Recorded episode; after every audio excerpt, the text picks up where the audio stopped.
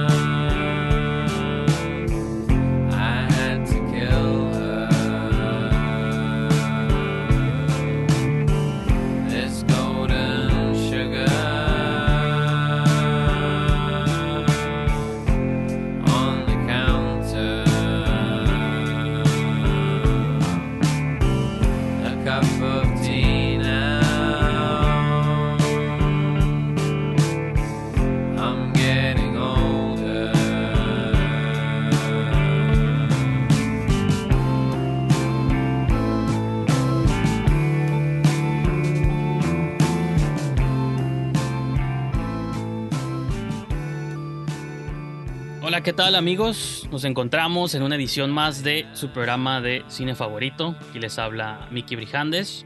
Y la vez pasada dije que no sabía dónde se encontraban, si a mi izquierda o mi derecha, pero creo que poco a poco empiezo a, a resolver eso. Es a mi derecha. Este, tenemos a Livia Aro y Ángel Orduña. ¿Qué onda, chicos? Chiques. Como que entre broma y broma se me está quedando, pero así lo voy a. Así lo voy a manejar, ¿no? Está bien, está bien, es para acercarte a las nuevas generaciones, ¿no? Y su manera de hablar. Claro. una normalidad, chiques. Ya. Pues sí. Y el día de hoy, pues va a ser, vamos a manejar los temas, pues un, un- unos cuantos temas que curiosamente o cósmicamente todos están relacionados.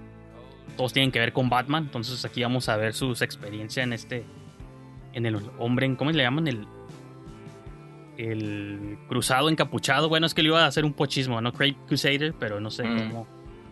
Cape Crusader, pero no sé en español, sería como el encapuchado, el cruzado encapuchado, ¿no? Algo así. Crusader, Crusader es más como un alguien que navega, ¿no? Que alguien que aventura, ¿no? Ajá. Mm. Pues sí.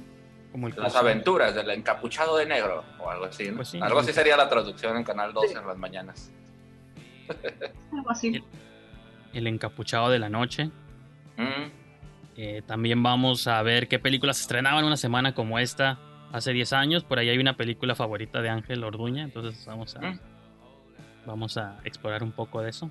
De Livia no sé, no, no creo, pero que ella es un poco ruda, entonces. Pero pues ya entraremos en detalles. Y pues en general, y, el- y al final vamos a cerrar pues con las clásicas recomendaciones y mini reviews, ¿no? Cada quien va a aventar algo que haya visto en la semana pues, para recomendarlo o quizá no recomendarlo. También se vale mencionar cosas que no les hayan gustado, ¿no? Como para evitar a la gente que le dé click o play en Netflix. Pueden ser los héroes de alguien, ¿no? Los héroes encapuchados de alguien. Simón. Perfecto. Quiero, quiero leer un comentario que recibí en YouTube. Eh, no en nuestro video, pero en el otro video que subí de Cinépolis Cinemex. Mm, eh, de un tal Daniel Varela, que dice, bueno, y es que mencionábamos el tema de que quién ganó, quién hizo el mejor video, si Cinépolis o Cinemex. ujú. Daniel menciona, y si hay que tomar en cuenta que el de Cinépolis fue dado a conocer tres semanas antes que el de Cinemex, y al final Cinemex se queda dormido como siempre. Órale. En segundo lugar, ya que varias cosas, ya que varias actividades las copiaron descaradamente de Cinépolis. Y una carita al revés, ¿no? Así no la puedo replicar, pero es la carita que tiene la sonrisa arriba y los ojos abajo. Te diste a entender, ok. Entonces, pues, o tal vez voltee la imagen en, en postproducción para replicarla. Pues todavía peor, ¿no? Que hayan tardado tanto en sacarlo, como que ahí te habla de que don Joaquín no entiende cómo funcionan las redes sociales, ¿no? O sea, rápido, rápido, lo tienes a lo que vas. Contactó a las televisoras, no dijo, ¿a dónde mandamos el video? No, ya lo, ya lo subimos a YouTube hoy en día. Ah, ok, bueno. Sí, bueno. Algo así. Digo, me imagino yo eso, ¿no? Pero bueno. Yo también me imagino a don Joaquín así, ¿eh? Y el video ese cuando sale en el periódico. Bien confundido el pobre señor, ¿no? ya sé. Ya Pobre mandaban, Joaquín. ya mandaban el clasificado, ¿no? Eso ya no existe. Digo, sí existe, ¿no? Pero bueno. Entonces vamos a comenzar con la primera nota del día, una nota trágica. Tiene que relación con Batman, pero pues es un poco trágica que fallece el director Joel Schumacher. Que tiene, tuvo una carrera larga en la dirección y en otras áreas del cine, pero casi todos los encabezados lo pusieron. Fallece el director de Batman Forever, ¿no? Y Batman and Robin, que son las dos movies quizá más conocidas por la cultura pop que hizo. Pero pues en general, desde los 80 está dirigiendo cosas. Eh, aquí voy a leer unas películas selectas de su filmografía y si ustedes vieron alguna o alguna que les trae como recuerdos, pues pueden aquí mencionarlas, ¿no? Eh, la increíble Mujer Menguante, The Incredible Shrinking Woman del 81, The Lost Boys, esta movie de vampiros del 87, Ujú. Flatliners del 90, que hace poquito hicieron un remake, ¿no? Con Ellen Page. Es en el que se mueren y se reviven Ajá. o algo así. Sí, Ah, están como experimentando con ciencia y con ciencia, no conciencia. Este, y, eh, la de Falling Down con Michael Douglas, El Cliente del 94, Batman Forever en el 95, Tiempo para Morir del 96, Batman and Robin del 97, 8 milímetros con Nicolas Cage del 99, Phone Booth, esta con Colin Farrell, ¿no? que está atrapado en una cabina telefónica del 2002, Órale. el, el Fantasma de la Ópera del 2004 y el número 23 del 2007, ¿no? Esa de terror, con Jim Carrey me parece, ¿no? Oye, pues es como una especie de, de, de director que sabe escoger un buen blockbuster, pero que no tiene como un estilo propio, ¿no? Se ve como muy variadísimo por todos lados, como él produce lo que le den o no sé, no, no- entendí su estilo, fíjate, que sus películas están bien raras todas. ¿Tú cómo lo defines? ¿Tú qué tanto sabes de este director? ¿Qué tanto, cómo, cómo lo ves? Pues a mí se me hacía, ajá, se me hacía como que trabajaba con lo que le dieran, como que todo lo, ninguna película se parecía a otra. Eh, ese- sí, no, era, era raro. De hecho, ahí tengo la de dos boys, ahí la tengo. Y sí, fue la primera cosa que vi desde él. No me gustó Batman, odié el fantasma de la ópera, pero... Eh, ¿No te gustó lo- Batman? Este, lo siento, Olivia, tienes que abandonar el stream. No, no es cierto. De él no, de él no, lo siento. Que de hecho como que intentó hacerla como sus películas anteriores, ¿no? Como muy comercial. Y creo que eso es lo que él tenía a lo mejor que, que sabía o creía que sabía cómo hacer una película para la masa, ¿no? creo que lo que radicaba de lo, lo que me gustaba de él era pues su rareza, no tanto que realmente creyera yo que sabía lo que Mm. hacía, sino su, su rareza, que le gustaba experimentar. O sea, yo Ujú. entiendo por qué a Hendes le agrada, porque es pro experimentación, y tal vez por eso nunca definió un estilo, porque experimentaba pues con lo que le llegara. Ese sí creo que hay como dos tipos de directores en el mundo, ¿no? Yo siempre he considerado que hay como dos. Están los directores que claramente tienen un estilo, como los Tarantinos y los Kubricks, de que, Ujú. o los Nolan, incluso, de que ya vas a ver una movie de ellos y ya sabes qué esperar. Y por otro lado están los directores donde incluso yo me atrevería a aventar como a un Steven Spielberg, ¿no? Como estos directores que cada movie que hacen puede ser buena o mala, eso es porque Spielberg también ha hecho movies malas o, movies, Ujú. o movies que no gustan a, a muchas personas, pero no puedes como predecir qué van a hacer después, ¿no? Ahorita, por ejemplo, la nueva película de Spielberg es una un, otro remake de West Side Story y un- hace unos años aventó una movie de espías, pero Ujú. luego hizo una película para niños, ¿no? Esta del gigante, Big Fucking Giant, no sé cómo se llama, Big, no, es BFG, ¿no? No, Friendly Giant, Big Friendly Giant. Este, Mm, Simón, sí, una y luego hizo Ready Player One, ¿no? Otra vez como se fue al sci-fi. Entonces creo que esta es como la categoría a la que le entra, así como hizo películas de superhéroes en los noventas, cuando todavía era como una rareza un poquito. The Lost Boys, que es como uno de esos clásicos de vampiros de los ochentas, junto con Near Dark y cosas así. Y pues en general, Fantasma de la Ópera, este, esa la he tenido ganas de verla. De hecho, este año la tenía ahí como para verla, nomás que no, no la he visto. Esta ya va a ser una excusa como para darle play. Conozco como la historia, pero nunca vi su versión. Mm. Este, pero también esa de Phone Booth, Cabina Mortal, o no sé cómo le pusieron en español, también está, está suave, ¿no? Es suave, sí. Esta idea de Colin Farrell ahí sitiado en un solo lugar y Kiefer Sutherland estaba hablando acá de que para, pues, era como el sniper, ¿no? Misterioso. Y pues, no sé, digo, nomás, digo, hizo más movies, nomás que esas fueron para mí como sus, Sí. su filmografía selecta, pero aún así, pues hay bastantes cosas. Suena La del- interesante, suena sí. bien. La del número 23, esa con Jim Carrey, también era como Jim Carrey haciendo películas de terror. Es como que, ¿qué pasó ahí, no?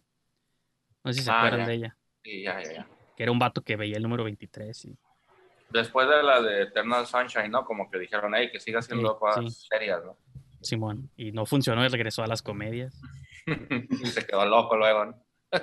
Pues sí, no, ya hasta ahorita está loco. De hecho. Entonces, pues ahí está como la mención y pues que revisiten cualquiera de sus movies. Incluso esa de Falling Down en español, no me acuerdo cómo se llama, esa con Michael Douglas. Pero está curada porque es un vato con el que, que todo en un día todo le empieza a salir mal hasta que se desespera y sale como con un bata a destruir cosas y como que ya se hartó, ¿no? Y siempre pongo esa película de referencia cuando pienso en gente que está como a un mal día de convertirse en un asesino serial o, o en emprender como algo así porque un día que te pasa, salga todo mal, es- puede ser el día que explotas. Y, Sí, man. ¿Qué es lo ¿Sabes que dice el Joker, no? Ahorita, que sí, estamos sí. hablando de, de Batman, Joker dice que nada más... La diferencia entre el Joker y el Batman es un día malo nada más, ¿no? O sea, pues sí, sí. ¿Viste Y pues- cómo conecté acá el tema? Acá- no sé, y vamos a seguir. Está bien porque vamos a seguir en el tema de los Batmans. Otra gran noticia que estuvo por todos lados esta semana o estos días es que Michael Keaton regresa como Batman. La especulación es que será Bruce Wayne, pero hay otras teorías que ya discutiremos aquí. En la nueva película de Flash, que va a dirigir Andes Muschietti, que también es otro ahí como nieto del horror, ¿no? Hizo Mama y las dos It, It 1 y It 2. Pues ya tiene unos años que dice que está preparando una movie de Flash, que va a estar inspirada en la línea de Flashpoint, ¿no? Que igual ahorita hablamos también un poquito de eso. Y lo interesante o lo que sorprendió a todos ahorita, pues es que está esta idea de que Michael Keaton, pues de algún modo conectaría que todas las películas de DC, igual que Marvel o, o Spider-Verse o otras cosas lo han estado haciendo, de que todas las cosas de la misma marca viven dentro del mismo multiverso, ¿no?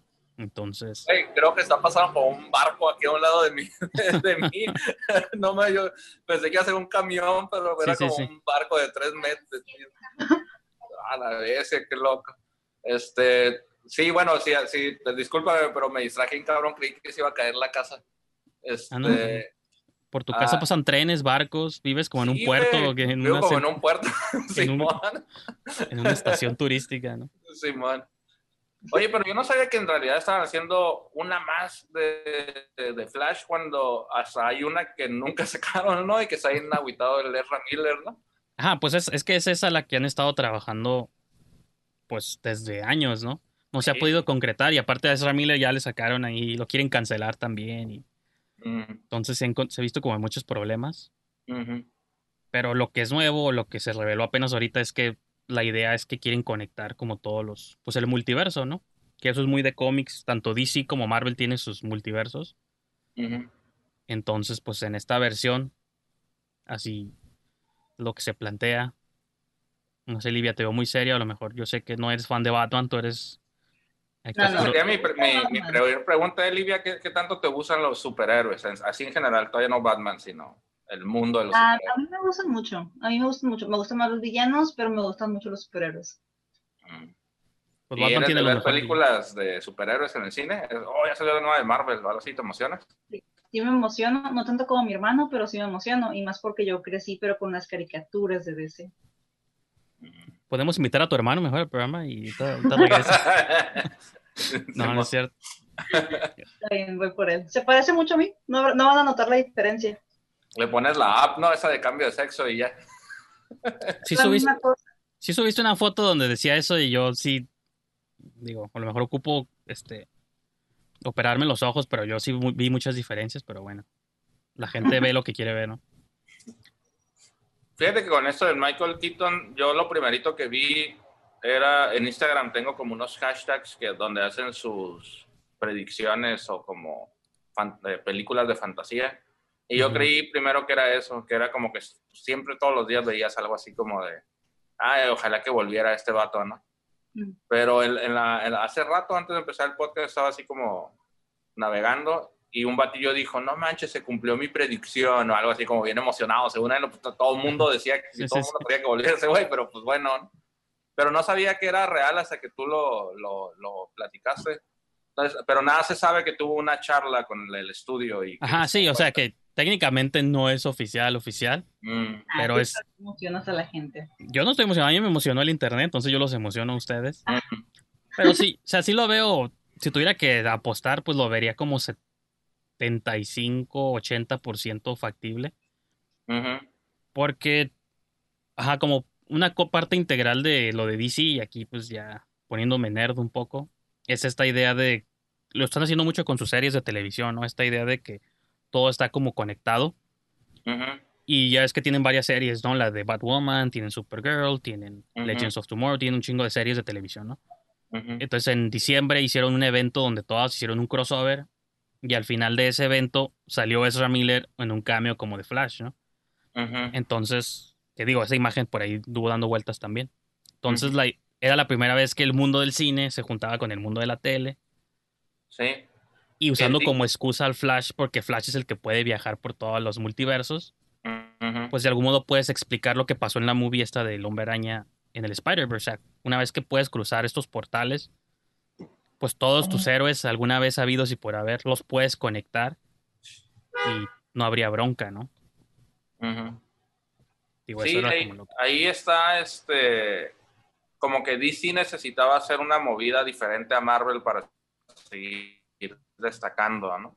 Y Marvel, creo que aunque estaba esa de Agents of Chill, nunca hubo un actor de, de estas películas en esas, hasta donde yo sé, ¿no? Y si hubo, pues no le, nadie- ni le ni hicieron tanto escándalo, no, no como el Ezra Miller en Flash, ¿no? Como que sí era algo más, más único, ¿no? Creo que en el primer episodio creo que salió nomás Samuel L. Jackson, ¿no? Nomás les alcanzó a pagarle un Mm. episodio, Ujú, el piloto, y ya no volvió a salir nunca más. ujú. Pero sí era como lo que se decía mucho, ¿no? De que por qué los de Daredevil, Jessica Jones y todos los de Netflix Ujú, no salían en las movies si técnicamente eran parte de Marvel, pero pues no, nunca merecieron menciones. Lo cual está chavo porque Jessica Jones a mí me, encantó. Me encantó cómo la trabajaron en Netflix. Sí, estaba curado. como que son como pequeños guiños, pero no se animan a de verdad unirlo como esos vatos que... Porque sí vi algunas escenas de los, del capítulo ese de Flash, y pues hasta el Superman de las películas también estuvo ahí, ¿no? Eh, Los Superman fueron los que más se unieron por lo que vi en las imágenes. Estaba el Superman de las películas, ¿no? O ya me confundí bien cabrón. No, eran, eran superons de diferentes. Ah, no, sí, estaba el de las movies, pero haciendo otro personaje, pero también como, como Superman, ¿no? Porque salió esa de Smallville, ¿no? Esa era también otra onda así como de, ah, el de Smallville. Simón, sí, sí. Duró mil temporadas y me tocó verla. ¿Sí te gustaba Smallville? Sí. Era la mejor telenovela de superhéroes del mundo. es lo que te iba a decir, ¿te gustaba la telenovela o qué? Era Superman. Estaba en la secundaria, es- había drama, por supuesto que estaba interesada en Smallville. Ok. Flash es un poco similar, ¿no? Con la misma cura, ¿no, Brijandes? Eh, tengo algunos capítulos ahí presentes, pero no toda la, la trama. Hay menos drama en comparación. Mm, Pues lo que pasa es que sí, muchas de esas series pues son, tienen que hacer, como siguen, son televisiones, son este, series de tele abierta, pues tienen que hacer como 24 episodios por temporada, ¿no? Todavía tienen ese modelo a la antigüita. Entonces, pues muchas cosas son de relleno, ¿no? De que. ¿qué hacemos? Tenemos que hacer 24 episodios, nada más tenemos material para 10. Pues, ¿qué hacemos con los otros 14? Pues tienes que inventar tramas ahí de que alguien está enamorado de alguien, y que alguien engaña a otra persona o le guarda un secreto y cosas así. Sí, man. Yo realmente las series las como que las quise empezar a ver, vi la vi como la primera temporada de casi todas, pero después de un rato dije, "Nah, la neta, una la producción no, no, no está suave, Ujú. porque sí está súper barato todo. Y dos, dije, nada, pues imagínate si quiero empezar a ver todas. La más Sí, reciente ah. que sí está la más reciente que vi fue la de Batwoman, que ahorita la están pasando también en, en HBO. Ujú. Pero pues es igual, hay muchos episodios de relleno que digo, la neta. Mm. Está, está difícil. No se me antojó ver Batwoman. Me, me, me agrada Ruby Rose, me gusta y todo, pero no, no, le, no le creo que sea Batwoman. Sí, pues es mala, es mala actriz. es que había toda una controversia de que no la querían, pero que porque era lesbiana y que no era no sé qué, y en realidad era porque pues no actúa suave, ¿no? O algo así era lo que decía la gente, pero todo el mundo se ofendía, ¿no? De que no le gustaba o algo así. Sí, Ya- o sea, a mí me, me gusta ella, por ejemplo, la vi en esta última de Triple X o la vi en este, John Wick John Wick. Mm. Y me gustó como la hizo de muda asesina, o sea, me encantó. que no hable. Se pasaste. Queriendo silenciar a una mujer, no, no puede. Machismo. Maldito machismo interiorizado. Che- checa tu privilegio. No, y de hecho ya, re- ya renunció, no sé si se enteraron de esa noticia. Órale, la van a cambiar. Pues ajá, sacar un statement de que siempre no y que a ver quién la van a agarrar para la segunda temporada porque no va, no va a regresar. Está bien gacho cuando ahora usan el flash para cambiar de casting, ¿no? Como que no era para eso el poder ese, ¿no? Ese batido va a viajar y ahora va a sacar una Catwoman de otra realidad. Y, eh, Es como si fuera comodín en el uno del, del reversa o del ¿no? Sí, de hecho. Mejor que le hagan como las novelas donde les cae ácido en la cara y luego los operan, ¿no? Y es otro actor, ¿no? Ahí pueden meter a este, al Joker con un acidito acá y ya. Sí.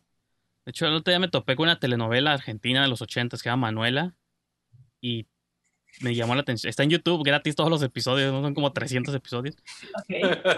Pero hay, sí hay como una trama así de que se supone que se muere. Se supone que un vato se le muere su esposa, se vuelve a casar, pero la, con la nueva que se casa tiene una hermana gemela. Mm. Entonces, con la que se casa es mala.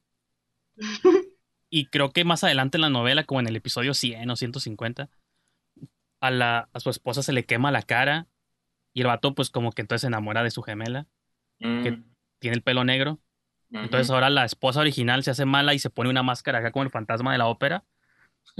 Y anda en el resto de la novela con la máscara. Creo que te saliste de del programa, Ángel. Te, se, se fue a ver la novela porque no, no aguantó. No, pero sí me escucho, ¿no? Me di como que se apagó la cámara, ¿no? No, sí te escucho, pero digo, ahí Ándale. vemos tu, tu Mi cara reacción. en, en sí. Esa es la reacción a la novela es que le estaba platicando. Es que cómo, te, cómo pasaste de hablar de Batman al capítulo número 150 de Manuela, güey. Miedo contigo, güey. Digo, no la he visto, este, pero ahí vi en Wikipedia la sinopsis de toda Claro la, que sí. la trama y Simón, Simón. pero pensé en eso que dices, ¿no? De que ahora de pronto el malo ya traía máscara y Mm, tienen poderes y cosas así. mm. Pero pues bueno, yo creo que ahí podemos dejar esta sección del show. Vamos a ir a un pequeño break musical, porque ahí me salió una alerta, una alerta negativa, entonces tengo que hacerle caso. Este, Ok. Bueno, en la versión podcast va a haber un break musical, en la versión video no, porque no, no quiero que me tache YouTube ya más strikes de, de violación de derechos de autor, pero pues No, bueno. no puedes poner la canción intro de Manuela y a lo mejor no, ahí no hay bronca. La, la he estado poniendo en la versión podcast del programa, pongo algunos intros. Bueno, y voy a decir, voy a ser honesto, cómo descubrí esa novela es que no sé si ubican la canción El Diablo de Fobia, que Mm. empieza con una línea de diálogo. Ahora Ujú. Livia es la que se congeló, me parece. Empieza con una línea de diálogo, la de no tires tanto de la cuerda, que a muchas mujeres, Fernando, algo así. Ese quote está extraído de, de esa telenovela, entonces Mm, como que una cosa me llevó a otra, entonces ok. técnicamente, entonces ese, ese extracto de audio lo he estado usando para algunos programas, siendo Manuela. ok. Ujú. entonces pues sí, de algún modo me adelanté un poco a tu sugerencia, Ángel, pero estamos en la misma, en la misma onda sonora. Sí, claro. Entonces, pues sí, vamos a ir al, al pequeño corte comercial. Espero que algún día tenga comerciales que poner. Ujú, Está bien. Y continuamos con más.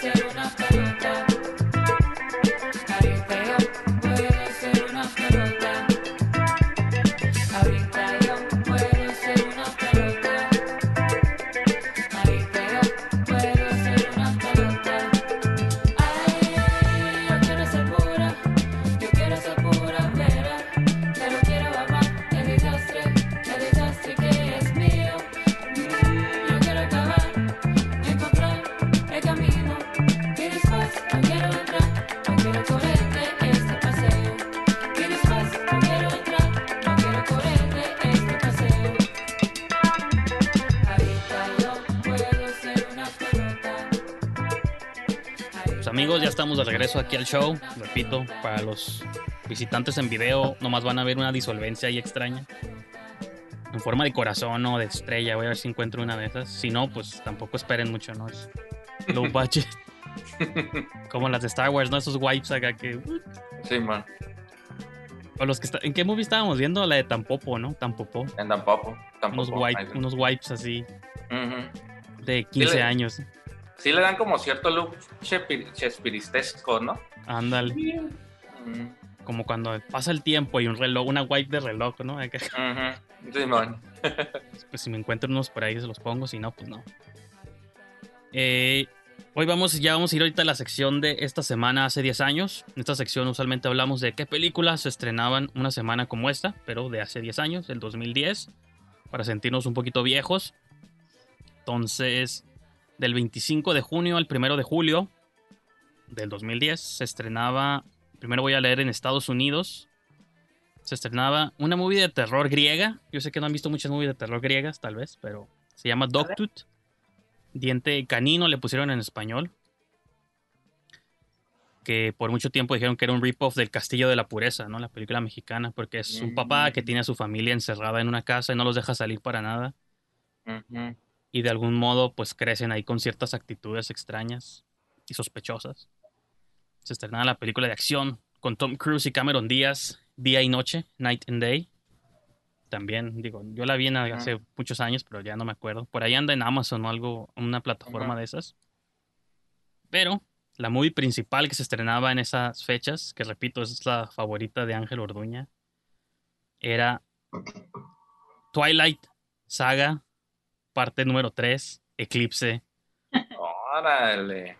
Entonces, ya estábamos en la tercera parte de Twilight para el 2010. La primera fue del 2007, la segunda del 8, me parece, o del 9, y la tercera salía en el 2010. Estábamos Ay, como a la mitad, ¿no? Porque todavía quedaban como otras dos o tres. Órale. Entonces, no sé qué recuerdos tengan de Twilight, Livia. Tú creciste con las novelas y todo también. Sí, yo crecí con eso. este. Ay, qué error. Ay, qué rápido. Ok. Este, sí, me tocaron las películas, me tocaron los libros, leí los libros. Y esta película yo estaba en la universidad en aquel entonces. Y, ay, de hecho, no, las veía porque estaban, era, era como que era lo que tenías que ver, Ajá. pero ahora no. Si acaso como que la que más toleré, creo que, ay, creo que fue la última y fue nada más porque hubo una pelea muy eh, suave, porque hubo pleito, pero nada más por eso. Y aún así odié el final porque sentí como que fue una, una burla después de la pelea. Para la audiencia no sé, me molestó. Pero esa, esa no es la de la pelea, ¿o sí? No, eso fue antes de la pelea cuando estaban en, sí Sí. transformaban en Se persona. ve que yo sí soy fan, ¿no? Pero bueno. No me sorprende. No, lo que pasa es que yo en octubre pasado, en, siempre en octubre trato de hacer como maratones de movies, tanto que he visto como otras que no he visto. Y dije, voy a hacer maratón de las movies de Underworld y Mm. las de las de Wrong Turn, Camino sin salida, ¿no? Que son como seis. Sí. Y ya nunca vi la sexta, llegué hasta las cinco y me rendí. Y vi Ah, las de... ¿Mandé? Ah, sí, Creo como remake, ¿no? Reboot. Y vi las de Twilight por primera vez en mi vida, nunca las había visto así como con... La que me gustó mucho a mí fue la 4, creo. Creo que es la que sigue después de esta. Fue mi favorita de todas las cinco. Ah, me está doliendo un montón de la, la cabeza, güey. O sea, ¿hubo cinco? ¿En serio hubo cinco? No, Bueno. solo fueron cuatro. Pero la última está dividida en dos partes, ¿no? Ah, sí, es cierto. La de Breaking la- Down parte 1 y Breaking Down parte Sí, 2. sí, sí, es cierto. Ahí sí le exprimieron sabroso a la franquicia. Era ¿Esto Twilight fue 1. Antes, antes de que Harry Potter dividiera en dos o, o se le ocurrió primero a Twilight? Se le ocurrió primero a Harry Potter. Sí. Se le ocurrió primero a Harry Potter, ok. Y Ah, los Juegos del Hambre también sacaron dos. Sí. Ah, sí, los Juegos del Hambre. Este, fíjate que yo estoy intentando, es que nunca, nunca vi nada. Creo que lo único que yo vi de esa película fue al güey que le hacía del, del lobo, era un hombre lobo, ¿no? Sí. Lo vi, lo vi en una, eh, un estilo que se hizo súper popular, tipo meme, donde es lobo y luego como que se levanta y está así bien mamadillo sin playera. Ey, Sé, soy bien fan, soy fan de, siempre he dicho que soy fan de Conan O'Brien, que la paso viendo este, videos en YouTube. Y hay uno donde sale el Will Ferrell haciendo un- una comedia de que está bien dolido porque los, los morros sí se casaron en la vida real, eran novios y luego se separaron, ¿no? Algo así. Sí, Pattinson y... que separaron. Y le puso como el cuerno, ¿no? A ella, con el, Ella con el director, hecho, ¿no? Entonces, ¿qué Todo ese, todo ese chisme me lo sé porque el Will Ferrell lo dice así súper chistoso, así súper chistoso. Dice, "Me está- te estás riendo y... Pero yo creo que me entero más de, de ese tipo de películas por la comedia que por la, la Pues mira. película, no me acuerdo nada. te- Para- ¿Te ríes más? Hasta el presidente de los Estados Unidos tuiteó acerca de la infidelidad de esta morra. O sea, pero la odia, yo creo que la odia más que el exnovio. Pues mira, te, le-. Te platico. La, la engañó con el director Rupert Sanders, porque después de Twilight, este, iba a decir Bella, pero no se llama Bella, ¿no? Es Kristen Stewart. Hizo las movies de Blancanieves, la de Blancanieves y el Cazador, y, y luego hizo una segunda parte. No, ella no salió en la 2, pero hicieron una 2, ¿no? Pero la 1 la dirigió, pues, un güey que se llama Rupert Sanders.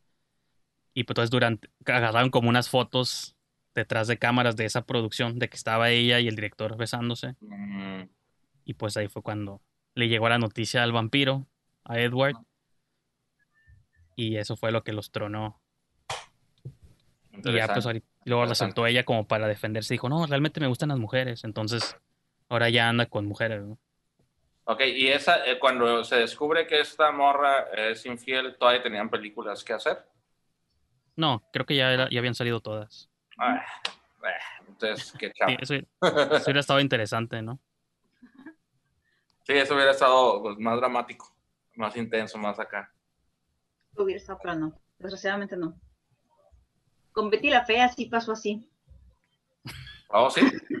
Órale. De pasar a la. Sí, la novela colombiana.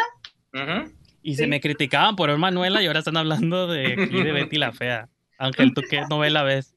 Ya confiesa aquí. Ay, novelas, me veo un montón. Rosa- Rosario Tijeras, ¿no? Es algo así. Sí, man. Nunca la he visto. No, pues ni yo, pero sé que existe. De hecho, el otro día estábamos viendo la rebelión de los Godines y ahí salió la Rosario Tijeras.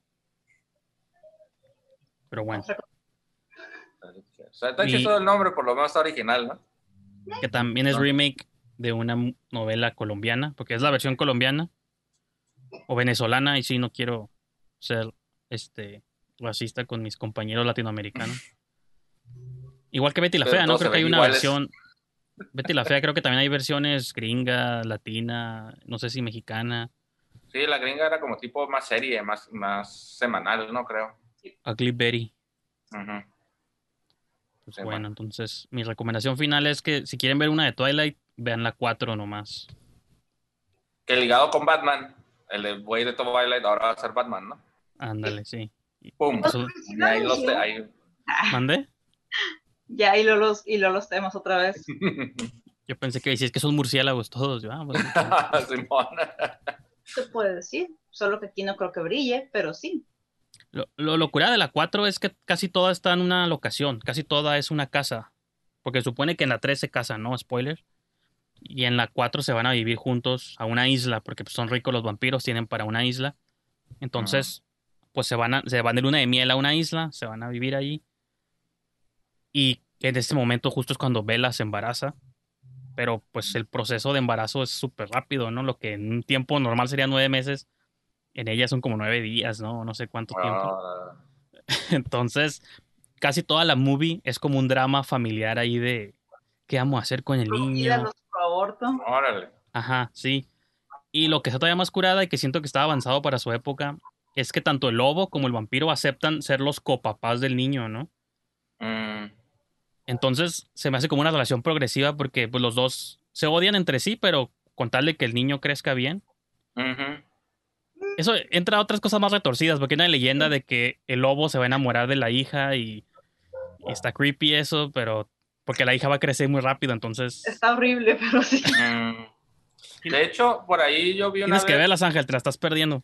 Sí, es que así como la cuentan está interesante, pero pues la, como que la ejecución no estuvo tan chida, yo creo, Sí, pero como que escuché una vez que la historia es historia de, ¿cómo se llaman? Las, som- las sombras de Grey, o ¿cómo se llama esa? Ah, Ah, sí, sí. 50 sombras.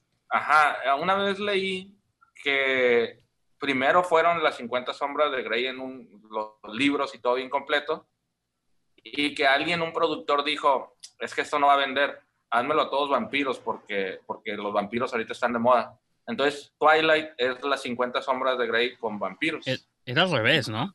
Al Según revés. yo- Ah, sí, es, al- es al revés, entonces Sí. la pura. fan de Twilight eh, escribió como tipo fanfic en su Blackberry y Mm. que le, que le salió el libro. Y ya de ahí, pues, entre edición y edición, es como que mm, no, van a ser humanos, él va a ser un vato así ultramillonario, Mm, a bombones, y será fabuloso, y ella va a ser una chica promedio, pero que le va a llamar la atención. no, y, pero en, en la mente del fan, esos, está- esos mundos están como unidos.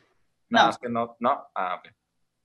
Ok, yo creí que tenía que estar así todo bien, bien, porque está, está- estuvo bien sexual todo eso que dijeron de, de que la niña crece bien rápido y no sé qué más, estuvo como, como parecía cumbia, ¿no?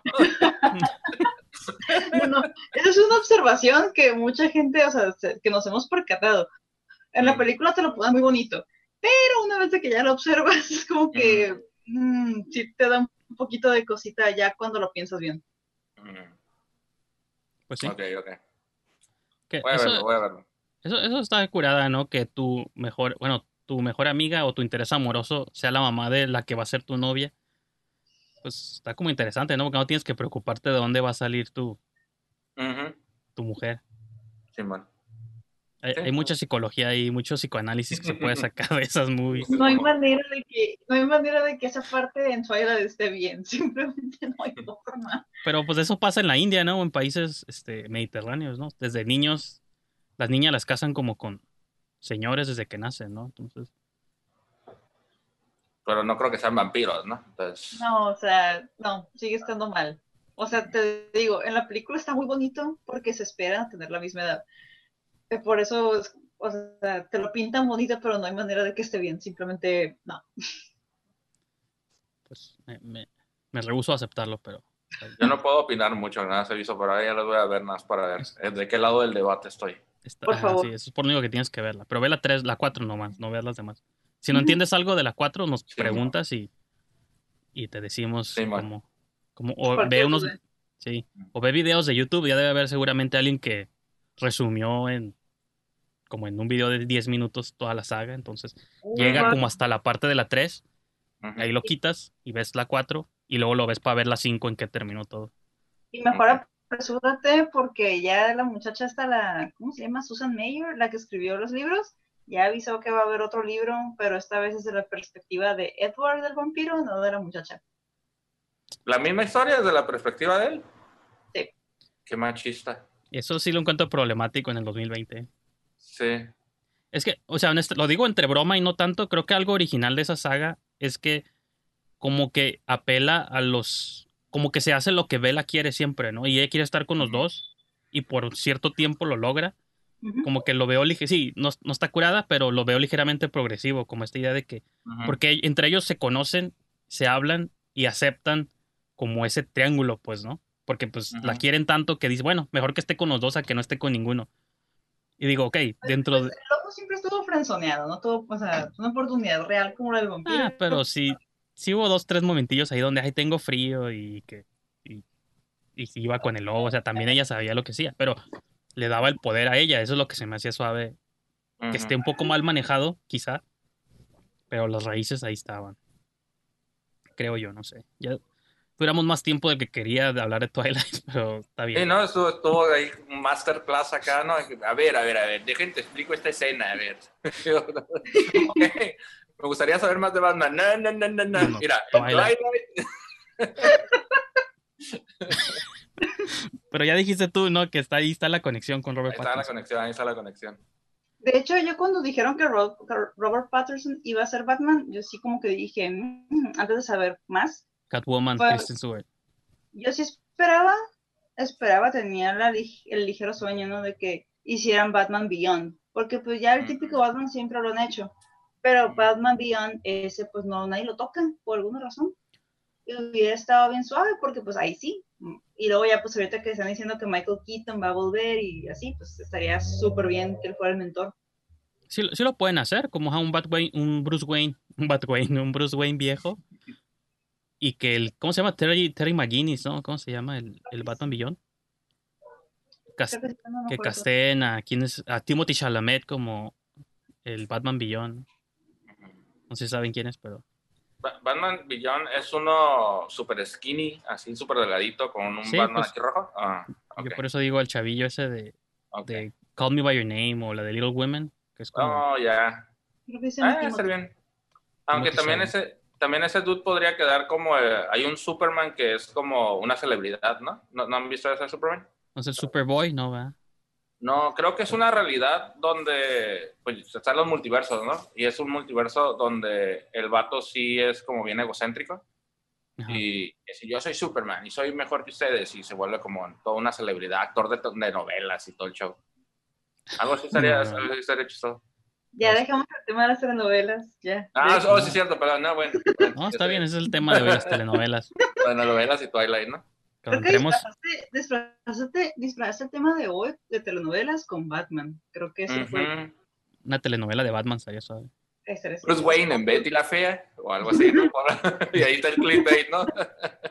Ya sé, ¿no? Le dan play y nada, nunca hablamos del tema. Es lo que más me odio de los clickbaits, de programas que sí me gustan, de que le doy play y nunca hablan del tema o hasta los últimos 10 minutos. Es un podcast de una hora y hasta los últimos 10 minutos hablan del tema. Sí. Me Sí, agüita. eso, es lo más, eso es lo más raro de esos clickbait, lo más chafa. Pero, pero aquí sí vamos a hablar de eso, en algún momento vamos a hablar de eso, quédense aquí. Y bueno, pues y, nos extendimos en Twilight porque en México pues se estrenaron también tres movies que no sé si las hayan visto, yo realmente no vi ninguna de ellas. Una es la película española La Celda, Celda 2011, del 2009. Zelda 2011, la española. Sí, ajá, se estrenaba apenas aquí. Es del 2009, pero aquí en México se estrenó ese fin de semana. Ujú. Tú sí eres fan entonces, por lo visto. Sí, no, no, esa, esa me obsesioné. Este, intenté hacer que todo el mundo la viera. Así como, "Ey, ¿ya viste esta película? Y se la, se la daba así, en la- se lo ponía en la cara. Pues aprovecha esta- este espacio para recomendar por qué. Yo pensé que nadie la había visto, pero pues adelante. No, no, eh, la, la actuación está muy padre. El vato este, es un es un vato que va, pide trabajo como guardia de seguridad de la, de la prisión.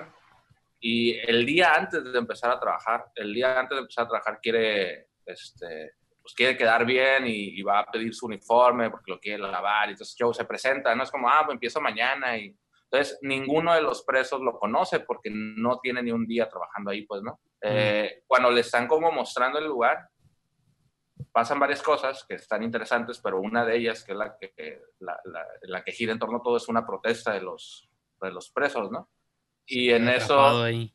se queda atrapado, pero la, se llama celda 211 porque en ese momento que él está así como, como conociendo el lugar, esa celda se acababa de morir un batillo. Entonces lo sacan y este vato por azares del destino ahí se queda y todos, él es el preso de la 211 cuando en realidad pues no, ¿no?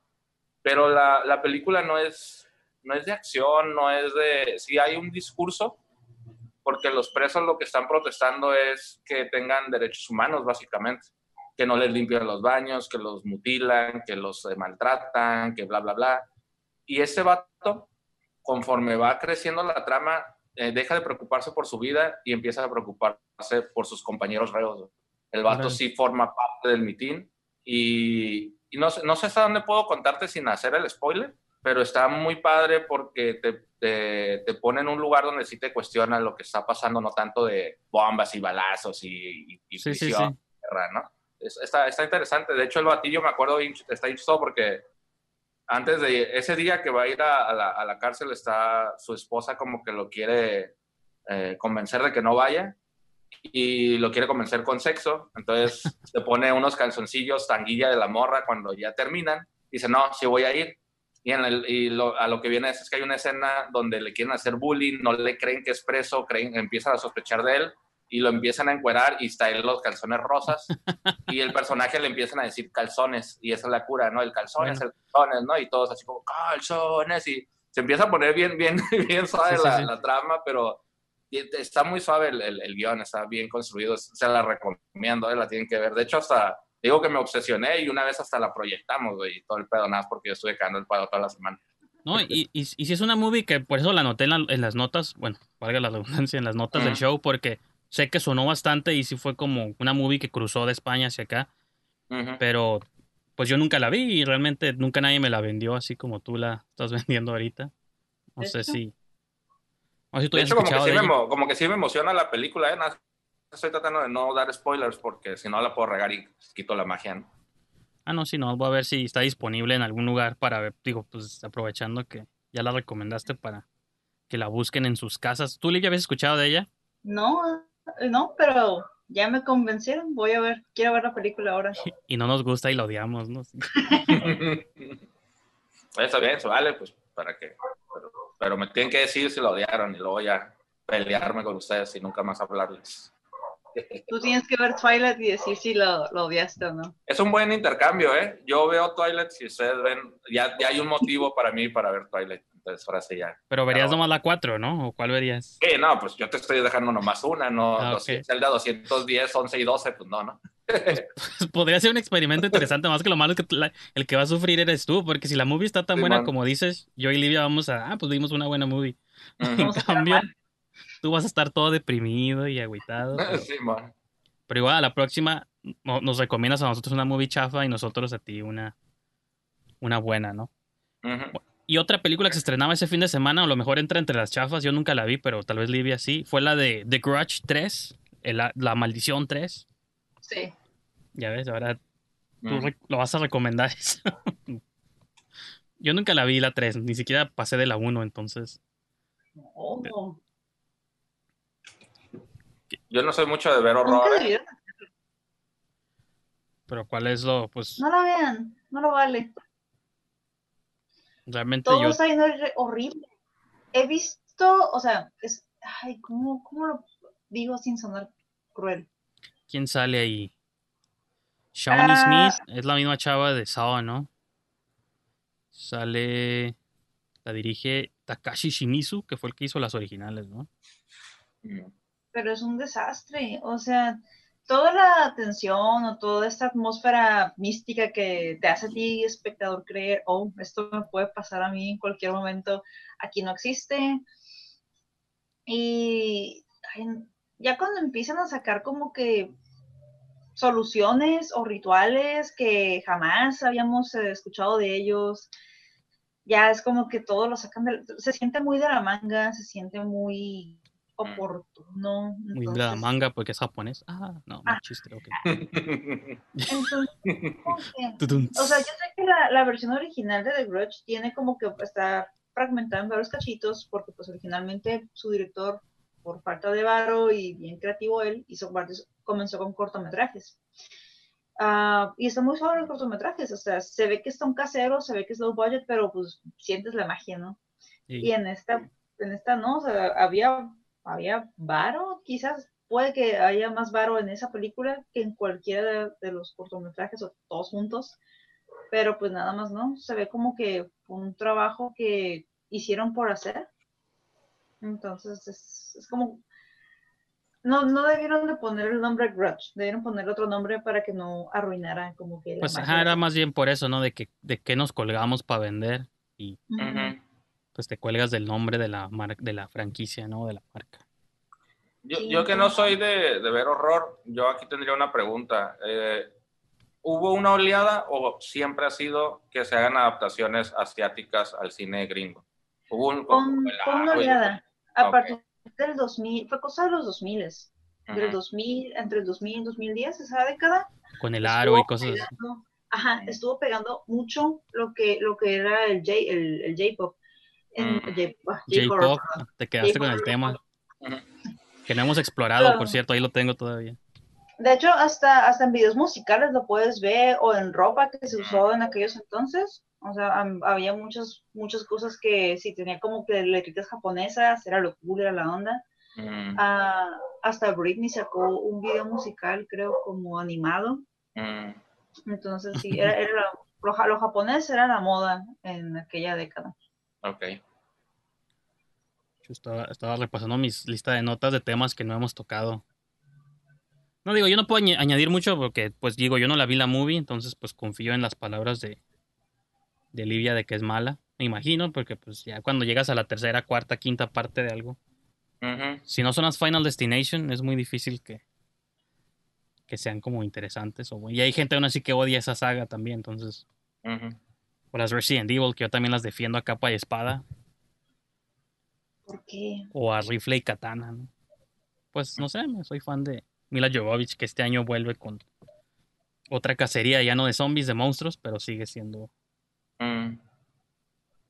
sigue siendo cazadora de, de monstruos. Y pues bueno, yo creo que ahí con eso cerramos esa sección. Y pasamos a la sección final del show, que ya es la sección de recomendaciones y reviews, que digo, más o menos, pues ya ustedes recomendaron o no recomendaron cosas, pero ahora sí algo que hayan visto durante estos últimos días, que hayan, no sé, si subido a sus canales o no, o están ahí en planeación. Que Yo sé que Ángel subió ahí su review de Historia Americana X, Simón. que ahorita es una la que... yo- yo- tengo curiosidad de qué, de qué cosas de horror ver, porque soy bien sacatón para esa onda, no me han convencido todavía. Mm, bueno, esto no, no es tanto de miedo, miedo, eh, de Craft. Ahorita está en Netflix y, la niña interior, que estaba muy feliz de verla otra vez. Jóvenes brujas, ¿no? Sí, Jóvenes Brujas, está muy buena. Mm, Es, es drama adolescente con chispitas de brujería, así que no te va a dar miedo, está bien. ok. Es- es- son problemas de morras de preparatoria como cualquier otro. Ok. Con eso Por me puedo identificar, claro. No, y, y que hablando de remakes, ya el próximo año sale el remake, ¿no? Ah, neta. Por alguna razón, sí. De, de, de Craft. Sí, pero no te va a dar miedo, está bien. Mm, Hay Ya. algo que no quiero que vean, bueno, no se verá bajo su propio riesgo, mejor dicho. Eh, hay una que se llama The, The Seven Sign o el séptimo signo en inglés, séptimo símbolo, Séptimo sello de séptimo sello, esa Ingmar. Bergman. No, no sé, no, yo no sé si. No, sí, sí, esa es, es eh, sale Demi Moore, este, realizándola, y creo que la dirigió este... ah, No, esa es ¿algo la sello. No es la de la letra escarlata, algo así, a ver. No, el- este Jo- Joel Schumacher, él fue el que la dirigió. Y por eso ahorita que estabas hablando de él me acordé de esa película que la vi en la semana. No, no me gustó. Esa es una de las cosas, o sea, sí, este hombre se iba de lo o- o muy interesante o no tanto, esta es no tanto. Pues quizá ¿Alguno? movida. ¿Alguno de ustedes dos? Bueno, creo que estás investigando algo ahí, ¿verdad, Virgantes?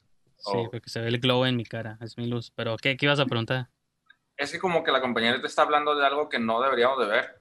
Y yo tengo la duda de si ustedes vieron Animales Nocturnos y si la vieron, si les gustó, porque entonces tengo un serio problema. Sí la vi, Ajá. pero sentí como que yo Ya, más bien, que- más bien, más bien. Mientras no digas que te gustó, güey, no No, no. Es que no, no, es lo peor del caso, que ni siquiera me deja como un sentimiento de la amo o la odio, se me hace X. O sea, con perdón de los que sí les gustó, ¿no? Pero pues. Creo, creo que hay mucha gente, hay mucha gente que le gustó mucho y Ujú. como que creo que lo entiendo, pero yo también me quedé como como que ese recurso de que todo lo está leyendo, todo lo que estamos viendo lo está leyendo ella en un guion, Sí. hace que no me interese lo que está pasando porque es una ficción al fin y al cabo. Ujú. Y que esa ficción pretende estar súper brutal, ¿no? Porque tiene violaciones y cosas horrorosas que pasan. Pero todo el tiempo estoy pensando, bueno, pero es, es un guion, ¿no? Que está escrito. O sea, no sé, como, como que esa cuestión meta que para muchos es lo interesante, para mí me sacó de la movie porque es como que esas capas de falsedad.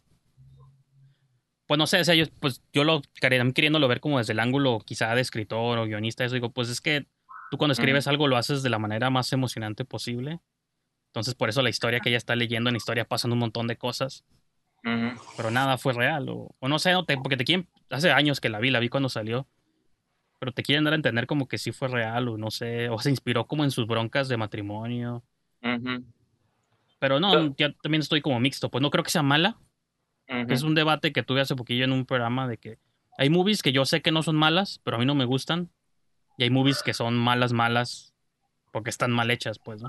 Para mí Ujú. esta es una movie que creo que tiene un sentido visual, pues es de Tom Ford, ¿no? Pero eh, digo, nada, pues no es para mí nomás, ¿no? Pero bueno, eso es. Te robé Sí. tu tiempo de recomendación. No, es que yo creo que aproveché cuando hablaste de Zelda 211 para lanzar mi recomendación, aunque era el segmento de hace Pero a 10 ti- tampoco, tampoco te gustó la de Nocturnos. No, no, me, se me hizo precisamente esa parte donde sabía que era una ficción, pero me seguía atrapando que, que como que está basado en su vida. O sea, yo sí quería encontrarle un sentido a ese guion, no nomás Ajá. a ella leyendo un guion. Sí, Entonces, tiene, que tener un sentido, tiene que estar reflejado en su vida y hay como una línea bien delgada entre lo que fue real y lo que no. Pero luego cuando se acaba, se acaba tan anticlimático su guion y su vida también, que me quedo así como, ¿para qué? entonces, ¿qué mi- ah, así me sentí ¿Cuál era el como, propósito? ¿cuál era el propósito de ver dos horas de esta mugre si al final las dos cosas, dos historias, la real y la ficticia, acaban en nada? Entonces me quedé como, ah. Y me enojé un montón con esa película, me acuerdo. y vi ahorita unas publicaciones de gente que la superamaba y, y nada, me acordé. Me acordé ahorita que Lidia decía cosas que no deberíamos de mirar. No, y es que sí, esa movie creo que entra en ese campo. Por ejemplo, a mí del lado contrario me pasa con movies como la de Midsommar, ¿no? Mm. De que son movies que una movie que a mí me encantó, pero Ah. tiene su oleada de haters de que no pasa nada y que no da miedo. Digo, bueno, pues, o sea, no. O la de Suspiria también, la nueva, de que a mí me Mm. gusta mucho, pero pues también tiene sus detractores ahí de que. Y los entiendo, pero no creo que sean movies mal hechas, pues, o sea, son nomás. Como que hay gente que conecta con ciertas cosas. Sí, claro. Pero pues creo que no. Nosotros tres ninguno conectó con animales nocturnos. No, a lo mejor pues está muy artística, ¿no? Para mis ojos, yo creo, o no sé. No sé, ajá, como que ah, voy a... Es que esa frase como de no pasa nada, no siento que sea mi gran problema. Mi gran problema es que las cosas que pasan, pasan sin ninguna razón. Y ya no me voy a engranar en decir por qué no la vean, simplemente a mí no me gustaba, ¿no? Y les recomiendo Zelda 211, esa es mi, mi recomendación. Lo- sí, lo único como que sería como contra recomendatorio, esa no es una palabra, pero la acabo de inventar. Eh, Son las a mí las secuencias como de la carretera con el kick-ass y todas esas madres sí me sacaron de onda. O sea, se me hicieron como fuertes hasta, cier- sea, Mm. hasta cierto punto, que esa es la intención y la movie sí te provoca como esas reacciones, creo, o al menos a mí me las provocó, Sí, sobre todo sí. por lo que pasa con la hija, o sea, con todo ese rollo Sí. está fuerte. Ujú. Pero como que si una movie lo hubiera planteado eso como la realidad, pues diría, ah, pues es algo que pasó, ¿no? Pero el saber que todo eso es una ficción, aunque técnicamente todas las movies son ficción, yo entiendo eso. Pero no sé, como que repito, ese trabajo como meta que quiso hacer, a mí me sacó mucho de, de la movie, entonces no podía tomarlo tan en serio, porque digo, pues es que no, nada de eso pasó. Digo, aunque técnicamente las movies pues nunca pasaron, ¿no? Pero, Sí, sí, pero le estás poniendo la ficción dentro de la ficción y no hay una razón de ser más que, pues, lee mi guion. Es como que no Ajá. más, pues, ah, yo, yo sí esperaba cierta conexión con la realidad, ¿no? Pero, Ujú. pues. Quizás porque es una versión más intensa de la realidad, ¿no? Como la, la, la ruptura de la familia, pues en la, en la historia de él se fue a los extremos Sí, y en la vida real se rompió su familia, pero pues no tan así, ¿no? Es como un guionista interpreta sus cosas que le pasan. No, es que aún así, o sea, el trabajo del escritor, seguro, sí es contar una historia y dar cosas a la interpretación, pero aquí estás dejando todo el jale de, de interpretar algo al- para la audiencia, entonces es lo que me molesta, es como que, no sé, se me hace, se me hace raro. Y luego hay, hay, hay tres tipos de... Por lo menos hay, hay dos finales que sí me, me- siempre son como la burla, ¿no? Que todo era un sueño, es como... Tienes que saber manejar súper bien, porque si lo Sí, sí. manejas como nada ser un sueño, esta es lo más usado, ¿no? Yo, yo siento que se puede usar bien, pero, pero sí. necesita ser muy inteligente, ¿no? Y la otra, que yo nunca lo había presenciado, era una persona sentada en una mesa y que así se acabe la película, esperando a alguien que no llega. O sea, es, es como... ah, o sea, nada está ahí sentada esperando y no llega y no llega. Güey, ¿por qué no te fuiste? O, frustrante. ¿Por qué no le marcas? O algo, no sé, ¿no? Pues sí, sí. O sea, no, no llegó, simplemente, y ese es el final. Sí, me sentía como, no, pues, pues no, ¿no? Hubiera preferido una toma del batillo viéndola de lejos y, y no llega, pero, ah, pero sí, ok, pasó algo. No pasa nada, no pasa nada en esa onda. Ándale. O que a ir a atacar o algo, ¿no? Algo, lo que sea, lo que sea, es bueno, que, que descu- hey, morra, soy Batman. Ah, ok, eres Batman. ok, ya entendí. Y sí, y sí, no, Algo. sí, ah, no, sí. ¿Quién es el actor? No, no es, no es ningún Batman, ¿verdad? Es el Jake Gyllenhaal, sí, ¿no? Sí. Sí, man. Pues es, es el misterio, ¿no? De Marvel, pero bueno. Sí, man. Y que hay un multiverso, un flashpoint. O sea, hay una versión de mí que sí le gustó Animales Nocturnos. Ahí está, ya la trajiste de vuelta a DC Comics, me, me agrada. Esa va a ser la manera. Entonces, pues entonces no tienes ahorita que algo que sí te haya gustado. Livia ya Pues- recomendó The Craft. ¿No viste la de Becky siempre, Livia? ¿No, te- no te interesó a mí? No lo he visto, estuvo muy intenso el fin de semana celebrando a mi papá. Ah, cierto, cierto. Padre. Esa hubiera sido una buena movie de papás porque le La pasa algo al papá de Becky. Le puse Depredador como para festejarlo, porque es fan. Ah, sí. Bueno, yo, yo voy a mencionar una que se llama, está en Amazon Prime, que se llama 7500. Así como los Mm. números 7500. Dejen aquí en tiempo real, busco el nombre del director. Tengo sentimientos encontrados con esa película. ¿Sí la viste? Sí. Ya ves, ya estás adelantada. Patrick Bolrat se llama, es su ópera prima. Ah, no, no es cierto, ya tenía movies antes. Pero, ¿por qué sentimientos encontrados? A ver, antes de entrar a detalle. Ah, no quiero decir que es como Animales Nocturnos, porque sí tiene un final. Sí tiene un final. Me retiro, Ángel, te dejo el programa aquí con ella. Me platicas cuando termine para regresar. Pero me, me, me da como que poquito conflicto porque empieza muy bien, muy interesante todo.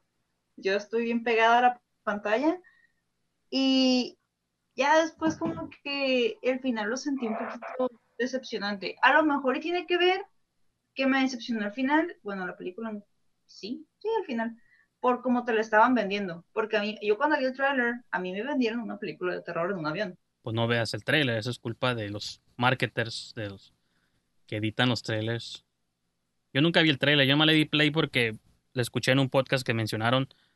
Decían, se estrenó 7500 en Amazon, véanla. Y yo, ah, bueno, pues la voy a ver. Y ya nomás esa fue mi única, como lo que estamos haciendo y por eso la vi, pero no había visto trailer, ni sabía la trama, ni nada y me agarró por sorpresa. Creo que también pudo haber sido esa la, la influencia, ¿no? Que me agarró por sorpresa Sí. y recibí lo que la movie quiso presentar, yo lo acepté como, oh, pues, no sabía que esta movie era, ¿no? A lo mejor, porque o sea, se se veía muy interesante al principio, pero creo que eso fue lo que, lo que no me hizo disfrutarla bien, así como tú. Por ejemplo, It Comes at Night, esa mm, la disfruté mucho, pero porque ya a lo mejor sí, no, no vi tantos trailers, no me informé de la película. Y cuando la vi, yo no esperaba que fuera terror.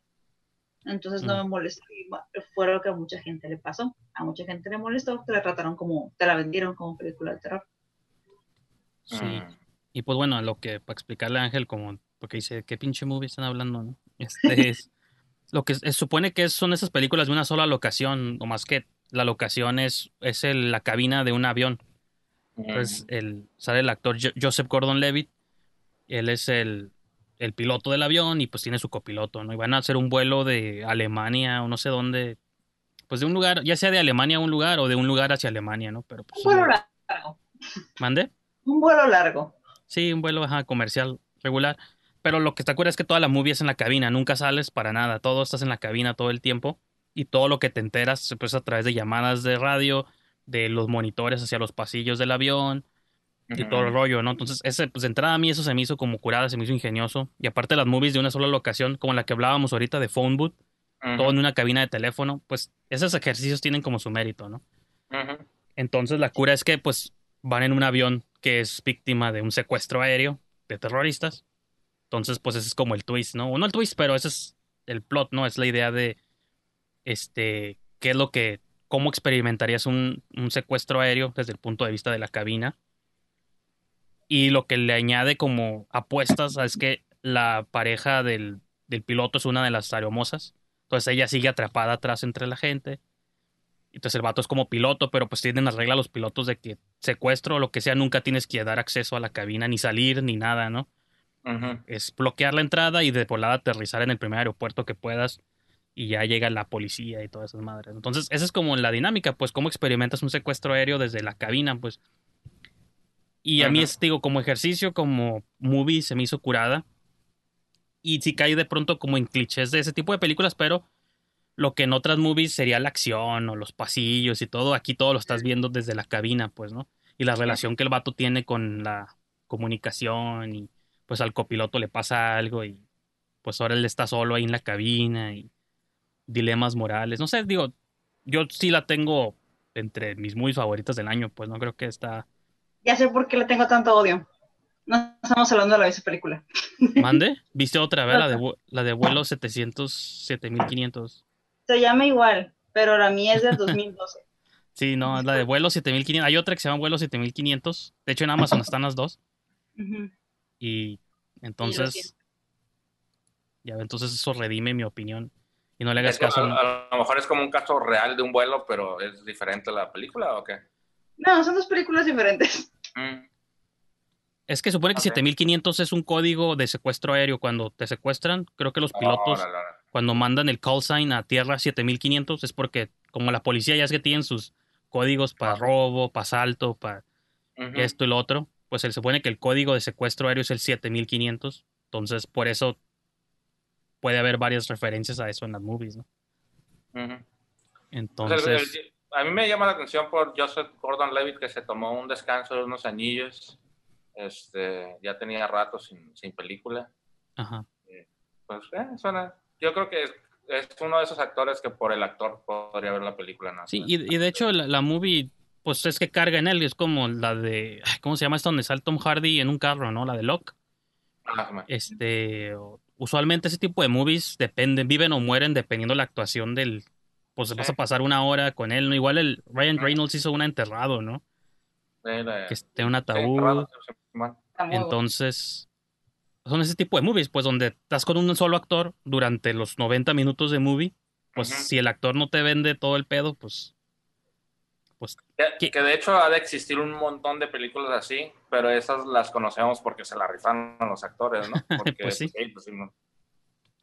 hay una, hay una en, en Amazon también que se llama Ataúd de Cristal o no sé, algo así, que es una morra atrapada en una limusina. Nunca la he visto, pero vi el trailer hablando de novel trailers. Y Mm. como que el trip es que es una morra en el asiento pues de la limo- una limusina y como que toda la movie se desarrolla ahí adentro. Órale. Entonces, Hay pues, Hay otra con esa misma temática de un solo lugar que se llama Frozen. Ah, sí, los que están, los que están en eh, canastillas esas de la nieve, ¿no?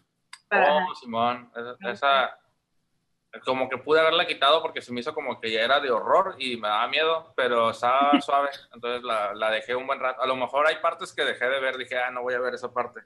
Pero hecho. No es de miedo, técnicamente es como tipo desastre.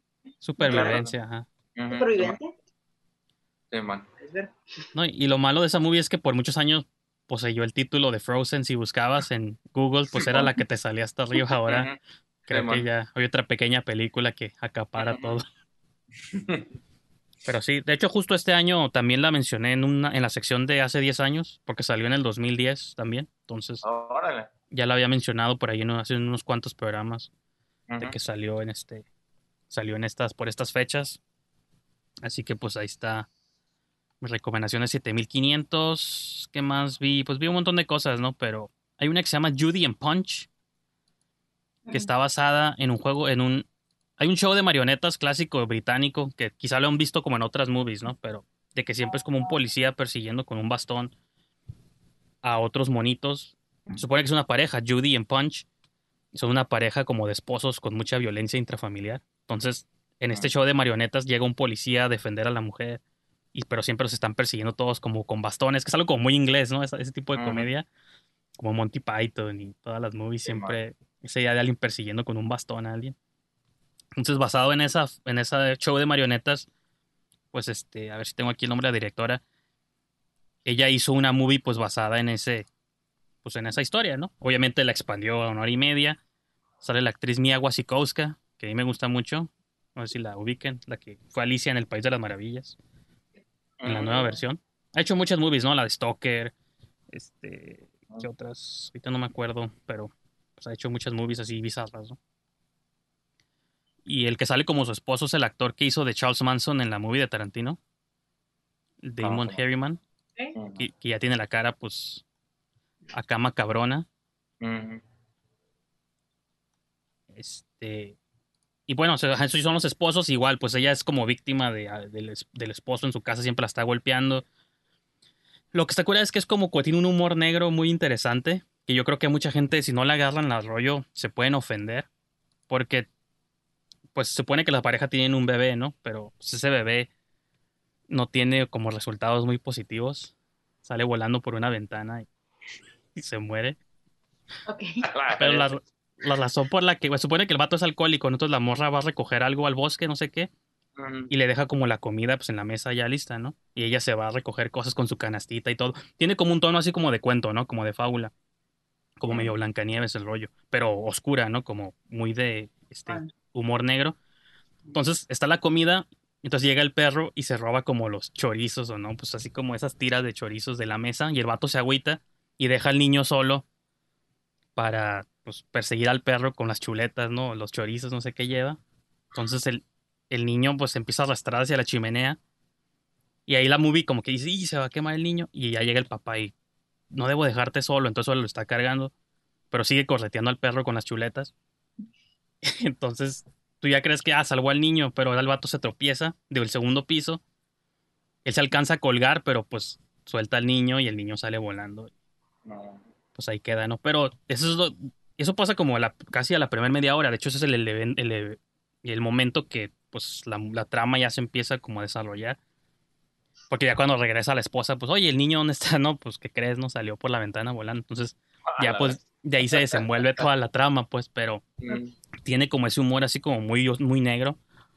Porque incluso cuando el niño vuela ponen como un sonidillo así como de como chistoso, pues, ¿no? Mm. Y ya llega la policía y todo el rollo. Y, y está curada porque la morra en el bosque se supone que está ambientada en los tiempos como de las cacerías de brujas. Entonces, eh, lo- pues el ritual como del, del pueblo es que le avientan piedras y queman mujeres en, pues en la hoguera ahí frente a todos. Porque pues, es lo que se hace con, con las mujeres, ¿no? Que representan actitudes sospechosas. Feministas. Sí, y, y, y de hecho, pues la movie también toca un poco ese tema porque la mujer se quiere liberar de esa relación tóxica y pues entra como en la posibilidad de la quieran acusar de bruja, nomás porque pues, al vato o a los vatos del pueblo no les gusta lo que está haciendo, ¿no? Entonces, pues, digo, ahí está, está- tiene lo suyo la movie, no creo que sea como tan maravillosa, pero como que estos elementos como de cuento y sobre todo, digo, el humor así medio entre eh, muy oscuro la me hace recomendarla, ¿no? La directora se llama Mira Folks. Folks, creo que ella es australiana, pero la leyenda es pues inglesa, ¿no? Entonces, pues ahí están mis dos recomendaciones, chicos, chiques. Para que las la vean. esta última, lo voy a checar. Lo voy a checar. Se escucha interesante. El día de hoy ustedes dos me vendieron películas bastante interesantes y definitivamente voy a verlas. Muy bien. Va a ser una, una semana cargada de, de películas, ¿no? Ujú. Pues es el chiste, ¿no? Que les podamos invitar a la gente a ver movies que no han visto antes. Nuevas, viejas, de hace 10 años. No todo es Batman en este programa, gente. Pero si pueden ver Batman, Batman Returns, pues vean. Ah, es cierto. Entonces yo creo que con eso podemos dejar la sesión de hoy. Este, gracias por habernos acompañado. Gracias Livia y Ángel por donar aquí su tiempo. Mm. Eh, les pregunto, pues nomás aquí que avienten sus credenciales, donde la gente puede seguirlos, dónde nos pueden encontrar, qué videos pueden esperar en sus respectivos canales. Ah, fuck.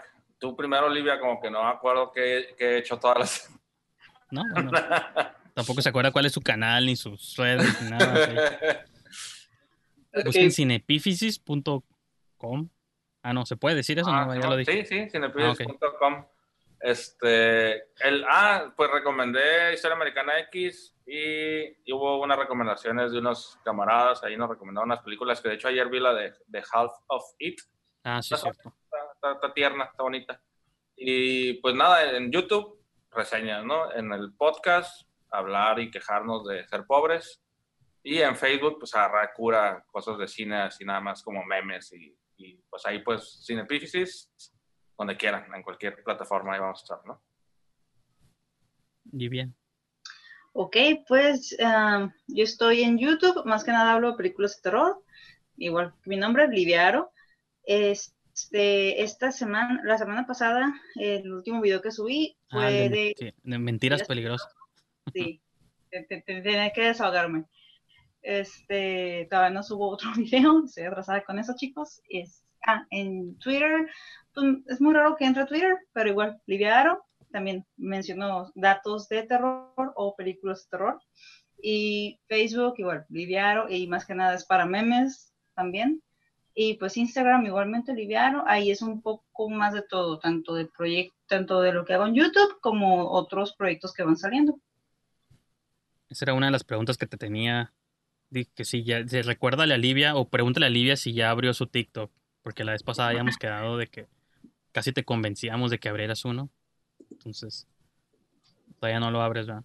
Todavía no, lo, lo voy a abrir esta semana a ver qué tal, lo voy a calar, para, lo voy a dar chance, a ver si me convence quedarme en TikTok. Pues sí, entonces nos, nos agregas ahí. O nos recomiendas y nos conviene a nosotros abrir uno también. Muy bien. Entonces ahí, ahí la dejamos, chicos. Ahí me pueden seguir en Twitter, Instagram, Letterboxd, TikTok, lo que sea, en arroba brijandes, diagonal brijandes. Si hay, Ujú. otra, si hay otra plataforma de la que no me he enterado, pues díganme para sacar cuenta también. Me gusta estar a la vanguardia. Sí. Y pues bueno, ahí, con eso los dejo y nos escuchamos para la próxima.